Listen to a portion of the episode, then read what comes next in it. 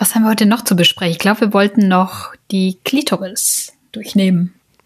Die Klitoris durchnehmen? ich ich habe es ausgesprochen und dachte, es ist doof.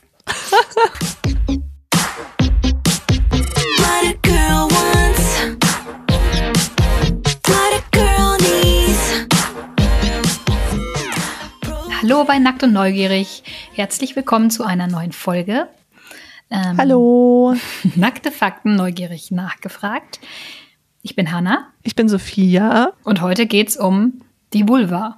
Die Vulva. Die Vulva. Das ist mal wahr. Das zentrale Organ zwischen unseren Beinen. Was machen wir heute? Wir reden erstmal darüber, ähm, wie die Vulva aufgebaut ist. Was ist was in der Muschi sozusagen? Dann versuchen wir herauszufinden, wie eine normale Muschi aussieht und ob es sowas wie normal bei Vulven überhaupt gibt. Ja, und wenn wir die Basics geklärt haben, geht's weiter mit Spaß. Denn dann ähm, haben wir das Spotlight auf der Klitoris und dem weiblichen Orgasmus. Sophia, erklärt uns doch mal, was ist die Muschi? Zuerst ähm, sollten wir vielleicht mal den Begriff erklären, also was man jetzt sozusagen korrekterweise sagt. Äh, wie nennt, also Muschi, das habe ja ich jetzt sozusagen festgelegt, weil ähm, meine Mutter das halt so genannt hat bei mir, als ich klein war. Ach, wirklich? Und ähm, ja, die Muschi. Was Ich- hat deine Mutter denn gesagt? Weiß ich nicht, aber Muschi, finde ich, ist sofort bei mir so eine Katzenassoziation oder so. Also, ich würde das auch nie sagen, wenn du es mir hier nicht vorgegeben hättest. Ja, du darfst ruhig was anderes sagen. Es gibt ja also wirklich viele Begriffe für so Ja.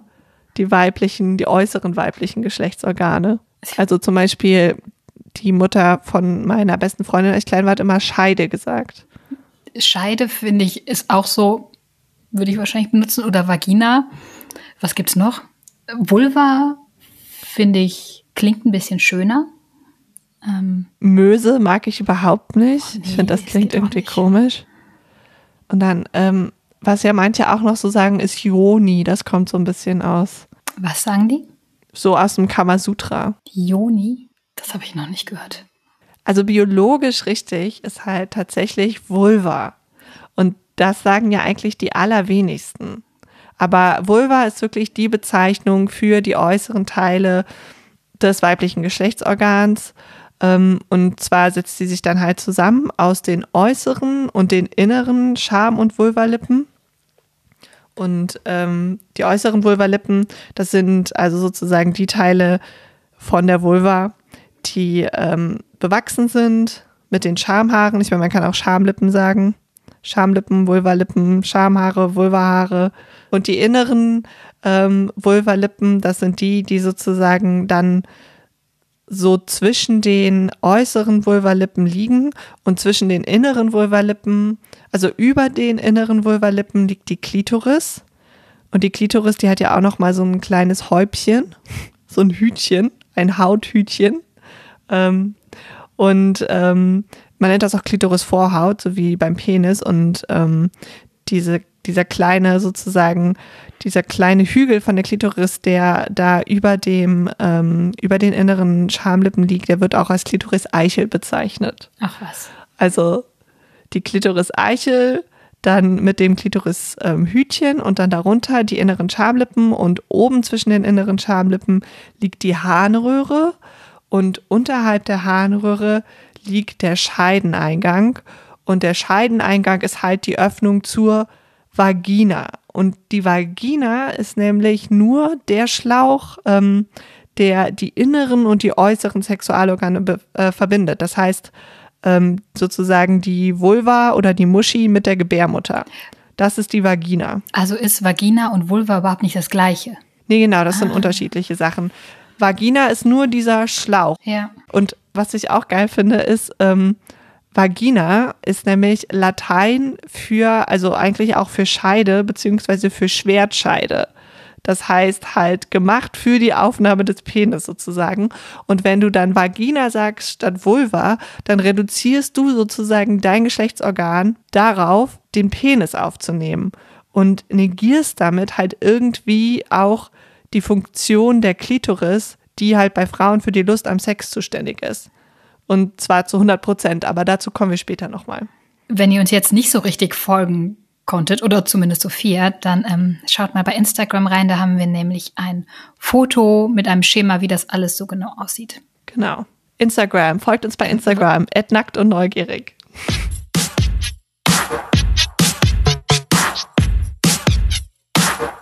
So ein paar Schlagworte kennt man ja vom weiblichen Geschlechtsorgan. Was ist denn mit dem Jungfernhäutchen? Wo sitzt das? Ah ja, das Jungfernhäutchen, das hatten wir jetzt nicht. Das ist tatsächlich auch einfach ein normaler Teil der Vulva und das Jungfernhäutchen, das sitzt am Scheideneingang und es wird halt auch Hymen oder vaginale Corona genannt, also vaginales Krönchen oder vaginaler Kranz, aber mir gefällt Krönchen, das, das vaginale Krönchen. Und das geht dann beim ersten Sex quasi kaputt. Ne? Ich habe mal gehört, das kann man zum Teil bei manchen Mädchen oder Frauen dann auch hören, wenn es reißt. Echt? Wirklich? Ja, ja. Okay. Also ähm, das muss dann also sozusagen eine Geräuschhalluzination sein, denn das Jungfernhäutchen, das geht beim ersten Sex nicht kaputt. Du hast das auch noch, wenn du eins hast. Man ist auch nicht zu, bevor man den ersten Sex hatte. Also das, das Jungfernhäutchen ist nämlich keine Membran, sondern es ist mehr so ein elastischer Schleimhautsaum, mehr wie so ein Kragen oder halt so ein Krönchen, das um die Scheidenöffnung liegt. Und das kann ganz unterschiedlich aussehen. Ähm, dick, dünn, geriffelt, unterschiedlich breit, manchmal auch nur auf einer Seite. Aber es ist halt auf jeden Fall kein Häutchen, obwohl es ja so heißt, Jungfernhäutchen. Und Okay, und das hat nicht jeder, meintest du? Nee, genau, es hat nicht jede. Manche Frauen haben auch kein Jungfernhäutchen. Und ganz, ganz selten kommt es tatsächlich auch vor, dass das Jungfernhäutchen, dieser Schleimhautsaum, dass der komplett zu ist. Aber das ist dann tatsächlicherweise ein medizinisches Problem. Das heißt, das ist nicht normal und gut, sondern ähm, denn wenn du dann deine Tage kriegst, dann kann ja das Periodenblut nicht abfließen und dann staut sich das da und das kann halt also wirklich gefährlich werden. Und deswegen muss, wenn es wirklich ein Häutchen ist, dann muss es sogar medizinisch aufgemacht werden. Okay. Wo kommt denn dann das Gerücht her oder warum hält es sich so, dass das quasi beim ersten Mal geöffnet wird? Weiß ich auch nicht, es ist ein soziales Konstrukt. Also mit dem du vielleicht die Reinheit von Frauen halt so ein bisschen vor dem Sex sind sie zu und dann werden sie vom Mann geöffnet. Ähm, aber am Jungfernhäutchen kannst du halt gar nicht erkennen, ob eine Frau Sex hatte. Und die sind sogar so elastisch, dass sie eine Geburt überleben. Das heißt, so ein bisschen Sex macht ihnen gar nichts. Peanuts quasi. Peanuts, genau. Okay, das heißt, das Jungfernhäutchen geht nicht kaputt oder reißt zumindest nicht. Warum bluten denn dann viele Mädchen, wenn sie das erste Mal Sex haben? Anscheinend bluten gar nicht alle Mädchen. Ich habe das in so einer Aufklärungsbroschüre gefunden, was jetzt vielleicht nicht die allerzuverlässigste Quelle ist, aber da stand drin, dass nur 50 Prozent der Mädchen beim ersten Mal bluten. Ähm, ich weiß das zum Beispiel bei mir selber jetzt auch nicht mehr so genau, ob ich geblutet habe oder nicht. Aber auf jeden Fall, wenn man blutet, dann äh, liegt das an Verletzungen der Vaginalhaut und nicht unbedingt an Verletzungen vom Jungfernhäutchen. Ähm, zum Beispiel, weil du vielleicht einfach ein bisschen gestresst warst beim ersten Mal und noch nicht so ganz optimal in Stimmung. Aber tatsächlicherweise ist es so, Sex muss weder beim ersten Mal noch sonst jemals wehtun oder bluten. Also es sei denn, man möchte das gerne. Okay, dann ist das vielleicht wirklich, wenn einfach Verkrampftheit. Äh, Fun Fact übrigens, in Schweden äh, hat man den Begriff Jungfernhäutchen offiziell durch Scheidenkranz ersetzt, weil es halt doppelt falsch ist. Also das Jungfernhäutchen ist weder eine Haut, noch sagt es halt irgendwas über die sexuelle Aktivität einer Frau aus.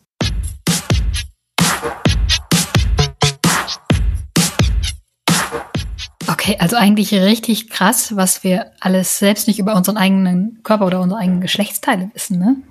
Wenn ich überlege, bin ich einfach völlig ahnungslos, was du mir jetzt erzählt hast. Jungfernhäutchen ähm, oder dass es auch so etabliert ist, Vagina statt Vulva zu sagen. Ja, es, also es ist einfach Quatsch. Wusstest du das mit den Jungfernhäutchen vorher? Nee. Bin davon ausgegangen, dass das wirklich ein Häutchen ist und dass es auch reißt. Und ich habe da nie drüber nachgedacht, dass das ja bescheuert ist, dass, man's- dass man ja also oft schon vorher seine Tage hat, bevor man Sex hat und dass das ja auch irgendwie rauskommt. Ja, stimmt. Ich weiß nicht, ich glaube, man beschäftigt sich gar nicht so sehr mit seinem weiblichen Geschlechtsteil. Du siehst es ja auch nicht. Ich kann mir auf die Füße gucken, aber dann hört es auch schon auf. Und bei anderen Frauen, ich meine, selbst wenn du die nackt siehst, du guckst ihnen ja nicht zwischen die Nee, Beine. Das stimmt. Das ist bei Männern schon ein bisschen offensichtlicher. Ja. Aber deswegen, es war auch so, als ich das erste Mal, ähm, irgendwann, ich glaube, als ich 18 war oder so, kurz vor dem Abi, hat mir eine Freundin eine Homepage gezeigt, auf der einfach nur so ganz viele Fotos von so ganz vielen verschiedenen Vulven zu sehen waren. Und ich war so mega krass geflasht, also ich war wirklich überrascht, wie unterschiedlich die aussehen. Weil ich einfach so ausgegangen bin, weil ich halt wirklich halt nur meine eigentlich gesehen hatte. So im Detail und auch die noch nicht so im Detail in dem Alter. Dass sie einfach, aber ich dachte, es sehen einfach alle so aus wie meine. Ja, ähm, aber man sieht ja auch offiziell eigentlich immer nur einen Typ Muschi. Entweder ist es eine richtig, richtig schöne Illustration oder so ein Pornomodell, was eben als normal gilt. Schön verpackt, straff, rosa, Glitzer drauf. Schön gebleicht. Ich habe aber auch mal gehört, ähm, oder da habe ich mich gewundert, dass Vulva-Schönheits-OPs auch tatsächlich so ein Ding sind. Ich glaube tatsächlich, also ich habe dazu keine super belastbaren Daten gefunden. Ähm, es scheint schon so ein Trend zu sein, der eher zunimmt. Aber was auf jeden Fall äh, die häufigste, äh, der häufigste Eingriff, den man da unten rum machen lässt, ist anscheinend die Verkleinerung der inneren Schamlippen. Das heißt, viele Frauen haben halt kleine Schamlippen, die länger sind als die großen Schamlippen, als die äußeren Schamlippen. Und dann hängen die raus. Und das wird nicht als schön empfunden. Weil, Weil in Pornos ist es ja tatsächlich auch meistens so, dass es wie so ein Brötchen alles so verpackt ist. Ne? Leberkäse. Genau. Der Belag bleibt im Brötchen. Aber Das heißt, da, daran da scheinen sich schon Frauen zu orientieren, dass sie ähm, da unten sozusagen schön aufgeräumt aussehen wollen. Aber die Pornomuschi ist ja nicht der natürliche Standard. Ne? Also gibt es überhaupt sowas wie eine ganz normale Muschi? Es gibt ja auch beim Gesicht ähm, so einen Maßstab, dass die Symmetrie so und so sein muss, damit es als besonders schön empfunden wird. Ist das bei der Muschi genauso? Symmetrie ist bei Muschis auf jeden Fall nicht normal. Das, ähm, es, gab, es gab im Jahr 2018 in der Schweiz in Luzern eine Studie und da ähm, haben Gynäkologen und Gynäkologinnen die äh, Vulven von 657 Frauen im Alter zwischen 15 und 84 vermessen. Vorher hatte man überhaupt noch keine Standardwerte oder man wusste überhaupt nicht, wie, wie die Varietät überhaupt ist und was es, ob es überhaupt normal gibt oder nicht. Bei diesen 657 Frauen hat man einfach gesehen, dass einfach die Variation wirklich erheblich ist, also von ganz klein bis ganz groß in äh, auf jeglichen Bestandteil der Vulva oder der Muschi hinbezogen und wie gesagt, dass halt unsymmetrisch einfach auch der Normalfall ist. Das heißt, dass zum Beispiel die linke innere ähm, Schamlippe länger ist als die rechte. Also die sind nicht gleich. Die können länger, dicker, breiter sein. Als Beispiel der Mittelwert von der kleinen Vulvalippe, ja, der kleinen Schamlippe, die sind im Mittel circa 4 Zentimeter lang gewesen bei diesen über 600 Frauen und 1,5 Zentimeter tief. Das ist der Mittelwert. Und dann die gemessenen Maximalwerte waren aber bei der Länge, ähm, also Minimal- und Maximalwerte, also bei der Länge minimal 5 Millimeter, also echt nur einen halben Zentimeter Wow, krass. bis 10 Zentimeter. Also es ist echt eine Riesenspanne. Und bei der Breite, das ist sozusagen das, wie weit die runterhängen, ähm, zwei Millimeter, also quasi inexistent, bis sechs Zentimeter, was schon, also was es halt auch gibt, ist, dass Frauen sich die inneren Schamlippen verkleinern lassen, weil die halt immer wundgerieben sind. Weil wenn du eine sechs Zentimeter lange Schamlippe hast, innere Schamlippe, ich meine, vielleicht kannst du damit total gut umgehen und das ist überhaupt kein Problem, aber je nachdem vielleicht, was für Sport du machst oder was für Unterwäsche du bevorzugst, ist es vielleicht auch mal unangenehm und dann ist das auch, kann das auch ein Grund sein, dass man sich die kleinen Schamlippen verkürzt. Okay. Also sind Vulven einfach maximal variabel. Es gibt eigentlich keine Norm. Ja, also es ist einfach, diese Mittelwerte, die die da gebildet haben, sieht man ja, dass die zwar ein Mittelwert sind, aber einfach innerhalb von einer riesen Variation liegen. Und dass man nicht unnormal ist, wenn man diesem Mittelwert nicht entspricht. Und aber diese Variation, die fehlt halt in Pornos oder auch in den meisten, also auch in medizinischen Darstellungen oder so, ne? Da ist ja auch meistens alles eher recht klein und übersichtlich. Und ich kann schon verstehen, dass du dann irgendwie verunsichert bist, wenn du denkst, oh, bei mir sieht das ja ganz anders aus als anscheinend bei allen anderen.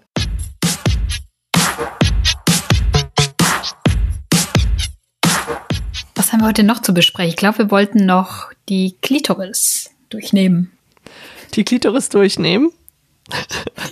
Ich habe es ausgesprochen und dachte, es ist doof. In meinem Biobuch kann ich mich ganz dunkel dran erinnern, dass ähm, die als so ein kleines Zäpfchen dargestellt war. Und jetzt hat Sophia mir ein Foto geschickt. Ich dachte, ohne Mist, was ist das?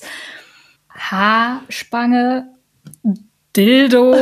Ich habe es einfach nicht erkannt. Ne? Es ist ein 3D-Modell einer ähm, Klitoris. Und ich dachte, es wäre ein fancy Dildo. Ich habe das noch einer anderen Freundin gezeigt und die dachte auch, es wäre ein Sexspielzeug. Es- Das war riesig. Ich, wo soll das alles sein? Es ist auch nicht mal, ähm, also es ist zwar anatomisch korrekt von der Form her, aber es ist kleiner als, äh, als die anatomisch korrekte Größe, denn die Klitoris ist tatsächlich wirklich ziemlich groß, nämlich die durchschnittliche Klitoris ist von, von ihrer Eichel, also diesem kleinen Köpfchen, das wir schon besprochen haben, das über den ähm, inneren Schamlippen sitzt und ähm, bis zu dem Ende ihrer Schenkel, denn die Klitoris hat äh, so zwei Paar Schenkel, die an einem Hals, also an dem Kopf hängt ein Hals und an dem Hals hängen auf jeder Seite zwei Schenkel. Und vom Kopf bis zum Ende von einem Schenkel sind es im Schnitt elf Zentimeter. Das heißt, das ist richtig Das groß. super groß. Und es ist, es ist halt auch äh, länger als der durchschnittliche Penis, der halt nur neun Zentimeter lang ist. Das zum Thema äh, Penisleid. Und dann noch zweiter Fun Fact, die äh, Klitoris-Eichel ist nämlich auch mindestens doppelt ähm, so, also die hat doppelt so viele Nervenenden wie die Peniseichel. Und es ist das empfindlichste Organ im Körper bei Männern und Frauen. Also Männer haben die halt nicht. Boom! In your face. Vielleicht zeigen wir das Modell auch mal auf Instagram. Das, oder? Kannst du. Ihr fallt vom Stuhl, das ist gigantisch. Tada!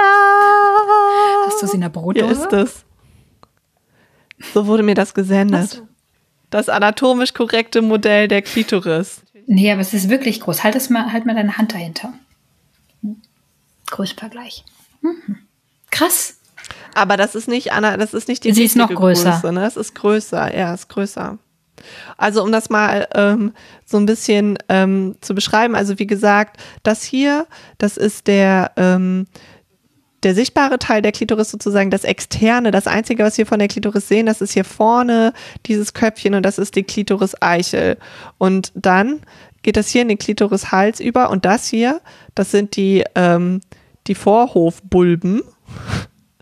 Und die, ähm, die liegen sozusagen in den kleinen Schamlippen drinne und umschließen so den Scheideneingang. Und das sind Schwellkörper. Das heißt, wenn die Vagina, äh, wenn die Vagina, ich bin schon ganz durcheinander, wenn die Klitoris stimuliert wird, dann schwellen die an. Und das ist richtig krass. Ich habe das in der Studie gesehen. Ähm, man kann das sogar sehen auf Fotos. Also du kannst sehen, ähm, ob die äh, ob die Klitoris erigiert ist. Es wird auch Erektion genannt. Das heißt, genauso wie dem Penis kann man die Klitoris auch erigieren und die Klitoris-Eichel ist auch analog zur Peniseichel und diese kleine Kapuze, die die Klitoris anhat, die Klitorisvorhaut, ist analog zur Penisvorhaut und die entwickeln sich auch aus demselben Gewebe im Embryo.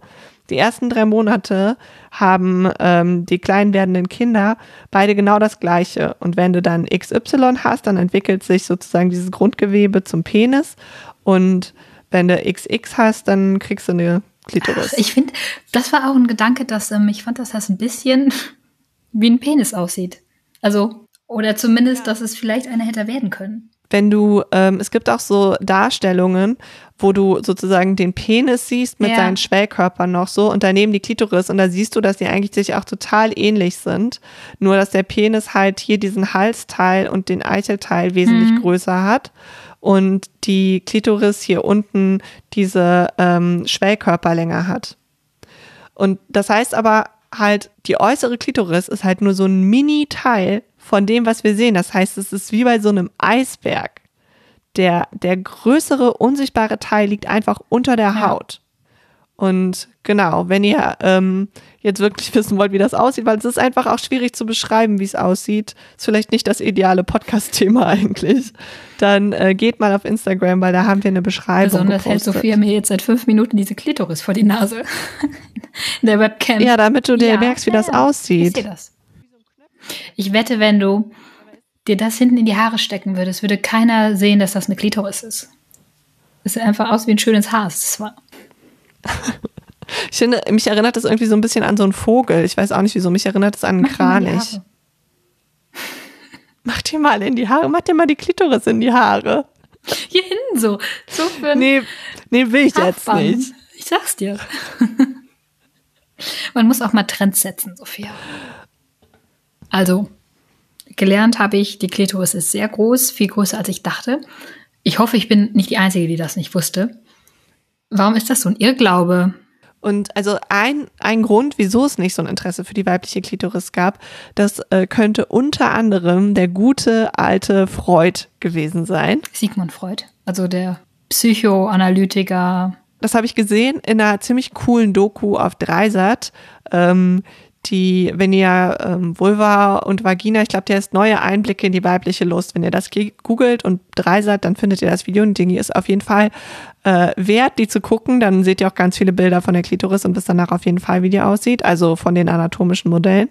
Ähm, und da wird auch die YouTuberin und Gynäkologin Sheila Delis ähm, interviewt und sie sagt, dass ähm, also der Mythos vom vaginalen Orgasmus und auch sozusagen das Desinteresse an der Klitoris ist äh, unter anderem auf Freud zurückzuführen, den sie als, äh, als den Inbegriff des Mansplainers des letzten Jahrhunderts bezeichnet hat. Was ich ziemlich lustig fand. Ähm, und Freud hat anscheinend gesagt, dass, ähm, also der Mann hat halt einen Penis und die Frau hat einen Mangel. Also sozusagen dann, also halt nur ein Loch. Und dadurch halt auch diesen Penisneid.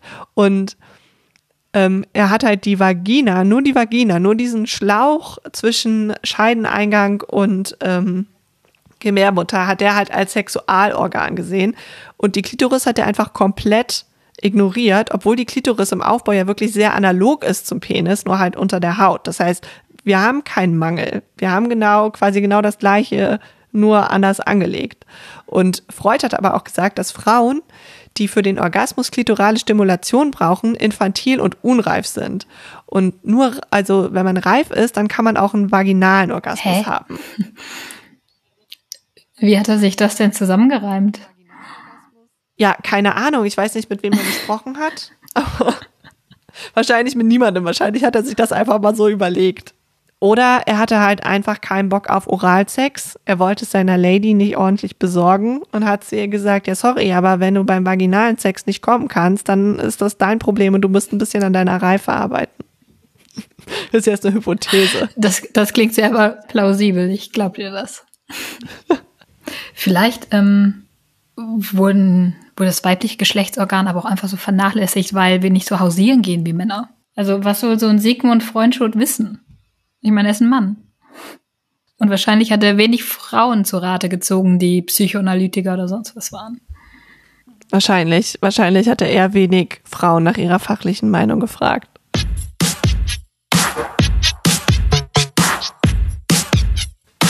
Der vaginale Orgasmus. Sigmund Freud ist offensichtlich davon überzeugt, dass es ihn gibt. Aber ist es auch so?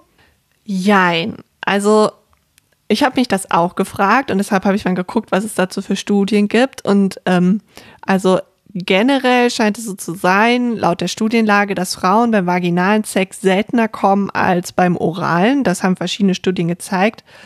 Aber auch in der Vagina, also wirklich in der Vagina, äh, gibt es sehr empfindliche Punkte, den G-Punkt zum Beispiel. Was das genau ist, das ist so ein bisschen umstritten und das ist auch kein Punkt, das ist eher so eine Zone.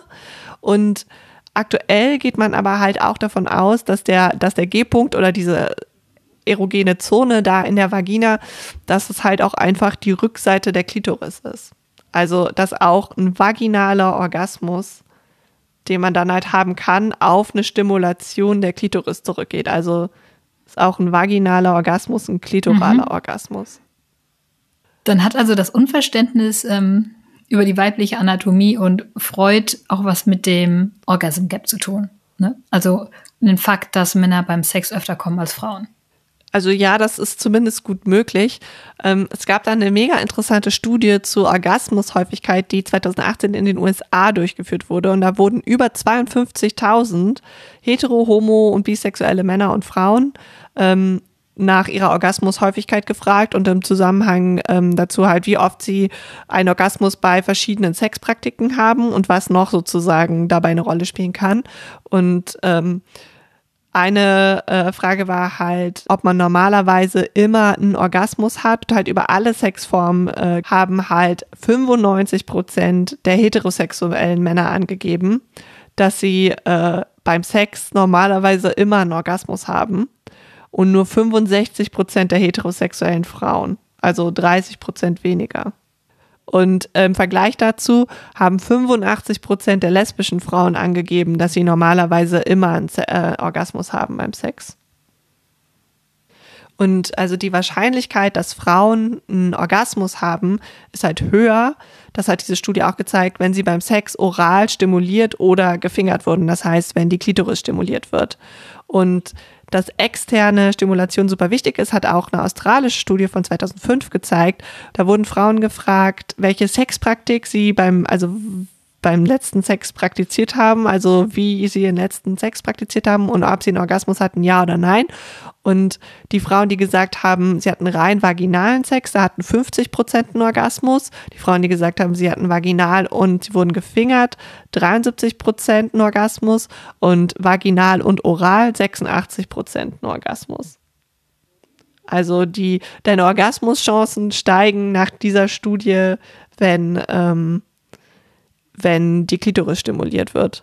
Und Oralsex äh, ist über alle Studien hinweg das Beste. über alle Studien hinweg. Okay, und gibt's?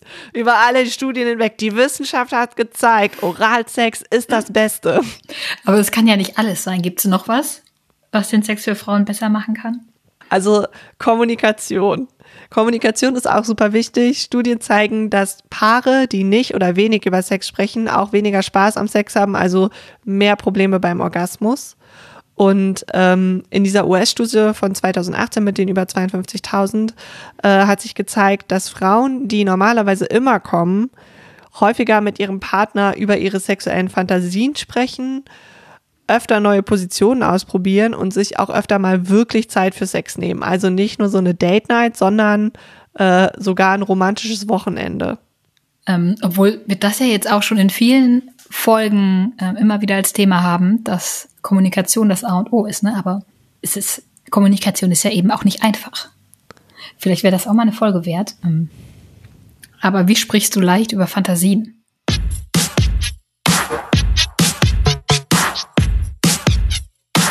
Ich fantasiere auch schon die ganze Zeit vom Abendessen, muss ich gerade zugeben. ich habe das letzte Mal um 10 gegessen und wäre langsam hangry. Ja, ich meine, das ist doch äh, ein gutes Schlusswort. Hanna hat Hunger. Hanna hat immer Hunger. Was ist dir denn geblieben von der heutigen Folge? Was waren deine Highlights? Boah, ich glaube, ähm, die Folge an sich war ein Highlight für mich. Ich habe viel gelernt. Ähm, einmal den Unterschied zwischen Vagina und Vulva, dass es nicht das gleiche ist. Wie gigantisch die Klitoris ist. Da habe ich jetzt auch direkt immer ein Bild vor Augen. Und wie sehr wir bei den weiblichen Geschlechtsorganen hinterherhinken in puncto Wissen. Obwohl ich jetzt auch so ein paar Party-Fun-Facts mitnehme. Bei der nächsten Party kannst du rocken, da kannst du nur über Muschis ja. sprechen. Muschis. äh, Vulven, Vulven. Ja, und nächstes Mal ähm, geht es um Geschlechtskrankheiten, ne? Genau, wie man, wie man sie erkennt und was man dagegen tun kann.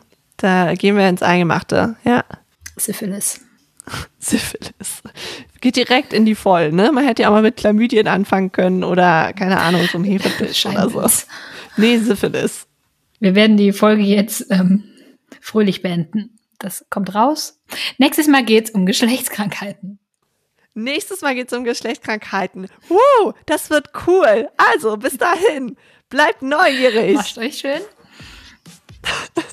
Immer schön sauber bleiben. Bis zum nächsten Mal. Bis Tschüss. Dann. Tschüss.